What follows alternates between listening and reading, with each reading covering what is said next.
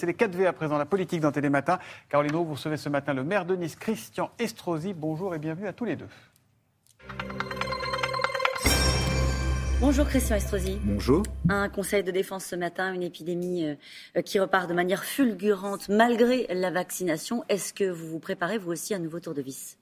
700 000 morts pourraient euh, être comptabilisés au printemps prochain selon l'OMS. C'est une bombe à retardement.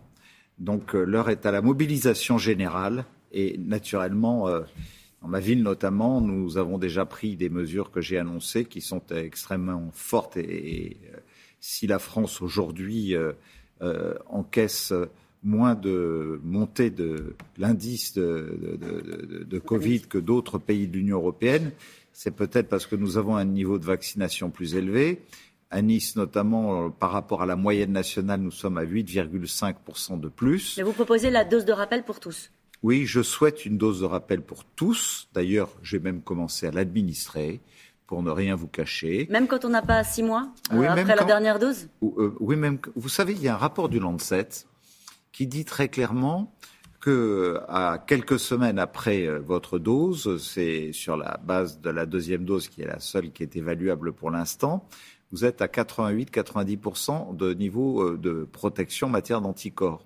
Et que déjà, quatre mois et demi, cinq mois, vous n'êtes plus qu'à 45-47%. Ça veut dire qu'il ne faut pas perdre une seconde il faut y aller à fond. Et euh, lorsqu'à 17 heures, euh, les prises de rendez-vous pour ceux qui sont dans les tranches d'âge ne se sont pas tous présentés, qu'il reste des doses, eh bien pour ceux qui sont inscrits ensuite et qui ne sont pas encore dans les tranches d'âge, je leur propose de venir vers nous pour se faire administrer cette troisième dose. Port du masque obligatoire à l'extérieur de retour de nouveau? Euh, pour nous, il est toujours resté obligatoire. où il y a du monde? On a toujours, sur les gestes barrières, été extrêmement ferme, surtout parce que nous sommes une zone touristique euh, à haut risque. Et donc, euh, naturellement, nous allons renforcer les contrôles. Mais quand vous entendez Arnaud Fontanet, membre du Conseil scientifique, dire ce matin dans le journal Le Parisien, on ne peut pas écarter l'hypothèse d'un reconfinement, ça c'est le scénario catastrophe. Eh bien, c'est un, un, un, scénario catastrophe qui serait un échec et auquel je ne veux pas croire. C'est bien pour ça que l'heure est à la mobilisation générale, avec des mesures euh, efficaces, qu'elles soient euh, rapides, qu'elles soient lisibles, qu'elles soient compréhensibles par tous et qu'elles soient mises en œuvre tout de suite on doit sauver notre économie en même temps que nous devons protéger la santé. Voilà pourquoi euh, je ne veux pas qu'on remette sous cloche l'activité économique, le commerce, la restauration, les activités culturelles. C'est ça qui se joue là, C'est ça qui, est en train de se jouer. Vous imaginez qu'on n'ouvre pas nos stations de sport d'hiver non. non, moi je ne veux pas euh, l'imaginer. Et donc c'est pour ça que la troisième dose doit aussi être assortie de conditions et je demande qu'il y ait des restrictions de prise à l'égard de ceux qui refusent de s'engager dans le parcours vaccinal. Jusqu'où iraient ces restrictions pour ceux qui ne sont pas vaccinés? Bah, écoutez, je on les confine comme on l'a fait au début en Autriche? Il n'y a pas de raison que les vaccinés payent pour les non vaccinés. Donc, à partir du moment où vous ne voulez pas vous engager dans ce parcours, pas d'accès aux activités culturelles, pas d'accès euh, aux zones commerciales le où pass il y a une vaccinal densité, comme ça a été fait en Autriche. Euh, le pass vaccinal, tout simplement.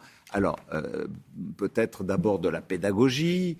Euh, je veux faire confiance à ceux qui vont écouter euh, les vrais critères dont nous disposons et qui légitiment qu'avec le vaccin, nous sommes beaucoup plus protégés que de ne pas être vaccinés. Mais en tout ça, en tout cas, ceux qui se le refusent n'ont pas à faire payer le prix à ceux qui ont accepté de faire la première, la deuxième, la troisième dose aujourd'hui. Mais Christian Estrosi, ça veut dire par exemple d'assumer, de dire aux gens qui ne veulent pas se faire vacciner, pas ceux qui ne peuvent pas, j'imagine, mais ceux qui ne veulent pas se faire vacciner, qui doivent rester chez eux. C'est dire à ceux qui sont vaccinés, nous ne vous laisserons pas exposer à ceux qui ne sont pas vaccinés. Jusqu'où et vous sur la vaccination des 6-12 ans euh, Le taux d'incidence sur les 6-12 ans a augmenté de 148% ces derniers jours. Il va falloir se poser la question de la vaccination pour les enfants. Il faut se la poser dès maintenant Oui, il y a déjà des pays qui, euh, dès le, plus jeune âge, vaccinent. À partir de 12 ans, le gouvernement, il a bien fait euh, à proposer la vaccination avec l'autorisation parentale et à partir de 16 ans, la liberté. moi, je vois dans les collèges, dans les lycées, énormément de jeunes volontaires pour euh, se faire vacciner aujourd'hui. Il faut accélérer là aussi, sur Donc, ce sujet-là. il faut accélérer. Lorsque on se compare au modèle israélien, on voit bien que c'est celui qui marche aujourd'hui. Et nous avons vu euh, les images euh, dans le journal à l'instant de ce qui se passe aux Antilles. Je rappelle que vous avez été ministre de l'Outre-mer en 2007. En, en, Martinique, il y a eu des tirs de, à balles réelles sur les forces de l'ordre. Il y a des blocages d'accès routiers en Guadeloupe, à la Martinique. on n'est pas loin du chaos? Comment ça s'appelle ce qu'on est en train de vivre dans les Antilles? On, est en train de vivre une espèce de, révolte où là aussi euh, les antivax l'utilisent comme prétexte. D'ailleurs, regardez qui est le meneur. C'est M. Domota qui, déjà en 2009, contre la France colonialiste, essayait de soulever tout le monde. Une immense majorité de nos compatriotes d'outre-mer, et notamment en Caraïbes, en Guadeloupe et, et en Martinique, ne s'inscrivent pas dans ce processus. Une fois qu'on a dit ça, comment on fait pour ramener le calme? Eh bien, euh, je, dis d'abord que toutes les formes de dialogue doivent s'instaurer et que le premier euh, à devoir conduire ce dialogue, c'est naturellement le ministre de l'Outre-mer. Ça vous choque qu'il ne soit pas sur place? Il ah. était à votre place hier et il nous disait qu'au fond, ça gênerait mm. le préfet sur place et qu'ils avaient décidé conjointement que c'était mieux qu'il reste à Paris. Personnellement, j'ai été confronté à des ouragans, j'ai été confronté à des séismes, j'ai été confronté à toutes les bananeries qui ont été emportées, j'ai été confronté à des débats durs sur le chlordécone et les conséquences en matière de cancer.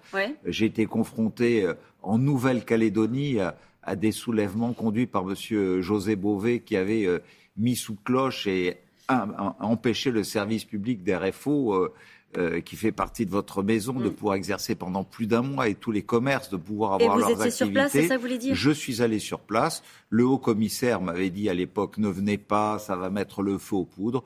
Je suis allé sur place. Pourquoi ça peut être reçu comme une forme d'abandon, euh, Christian Estrosi, de ne pas y aller, de ne pas se rendre sur place? Euh, vous savez, nos compatriotes ultramarins ont besoin de relations humaines ils ont besoin qu'on leur parle. Ils ont besoin de se sentir compris. Et qui euh, mieux que le représentant du président de la République, qui est allé il y a quelque temps de cela, notamment en Polynésie française, et dont nous voyons l'enthousiasme qu'il y a eu pour le recevoir. Nous savons que quand on est à, à 10 000 ou à 25 000 kilomètres de Paris, euh, que ce soit dans l'Atlantique ou euh, dans le Pacifique Sud, on a besoin de proximité. Le on message a besoin... est passé. Il doit se rendre sur place. C'est mon sentiment. C'est votre sentiment euh, pour ramener l'ordre, euh, ramener l'ordre préalable à toute négociation. Ben ah, c'est un préalable à toute négociation, mais le ministre de l'Intérieur a envoyé le RAID et le GIGN, et naturellement euh, si manifester est un droit constitutionnel, un acte de violence est un délit et ce délit doit être puni et sanctionné avec la plus grande Est-ce que vous mettez en garde le gouvernement face à une crise comme celle-ci en Outre-mer? Euh, La dernière crise avait duré 45 jours.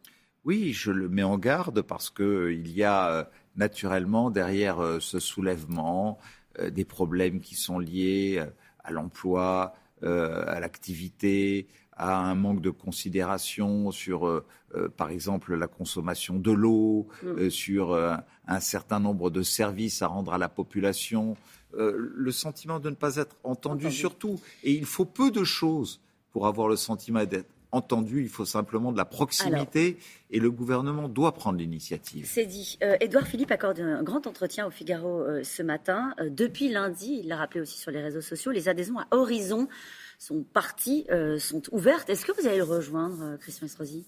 Je reçois Édouard Philippe euh, le 1er décembre à Nice.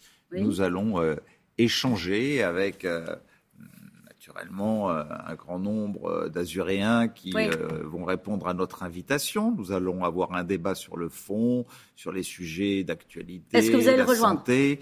vous verrez à ce moment-là? J'ai une grande proximité avec Édouard Philippe et nous avons la même filiation politique. Euh, Jacques Chirac, Alain Juppé, Nicolas Sarkozy.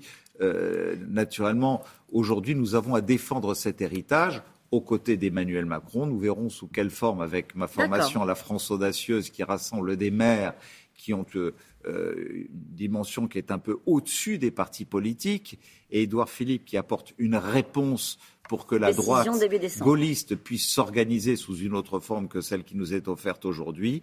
Et donc, naturellement, euh, nous nous parlons beaucoup avec Édouard Philippe. Le président de la région PACA, Renaud Muselier, a été rabroué, c'est comme ça que ça s'appelle, par Xavier Bertrand, qui ne veut pas de son soutien, car il avait dénoncé les ambiguïtés d'Éric Ciotti. Xavier Bertrand, plus proche d'Éric Ciotti, c'est ça que vous retenez? Ce que je retiens, c'est qu'au concours Lépine de la radicalité qu'offre le débat de la primaire des, Républicains, Bertrand a pris une option sérieuse pour le podium.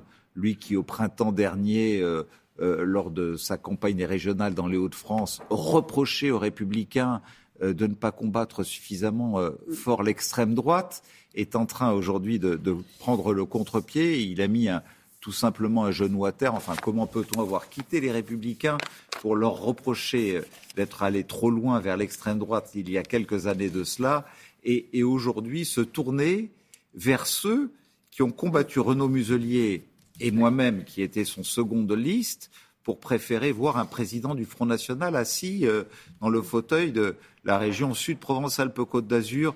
Très sincèrement, euh, euh, les républicains ne se grandissent pas avec de telles positions. Merci beaucoup, Christian Estrosi, d'avoir été mon invité ce matin. Il n'y a pas de raison que les vaccinés payent pour les non-vaccinés. Christian Estrosi, favorable au pass vaccinal. Le maire de Nice qui était l'invité des 4 V.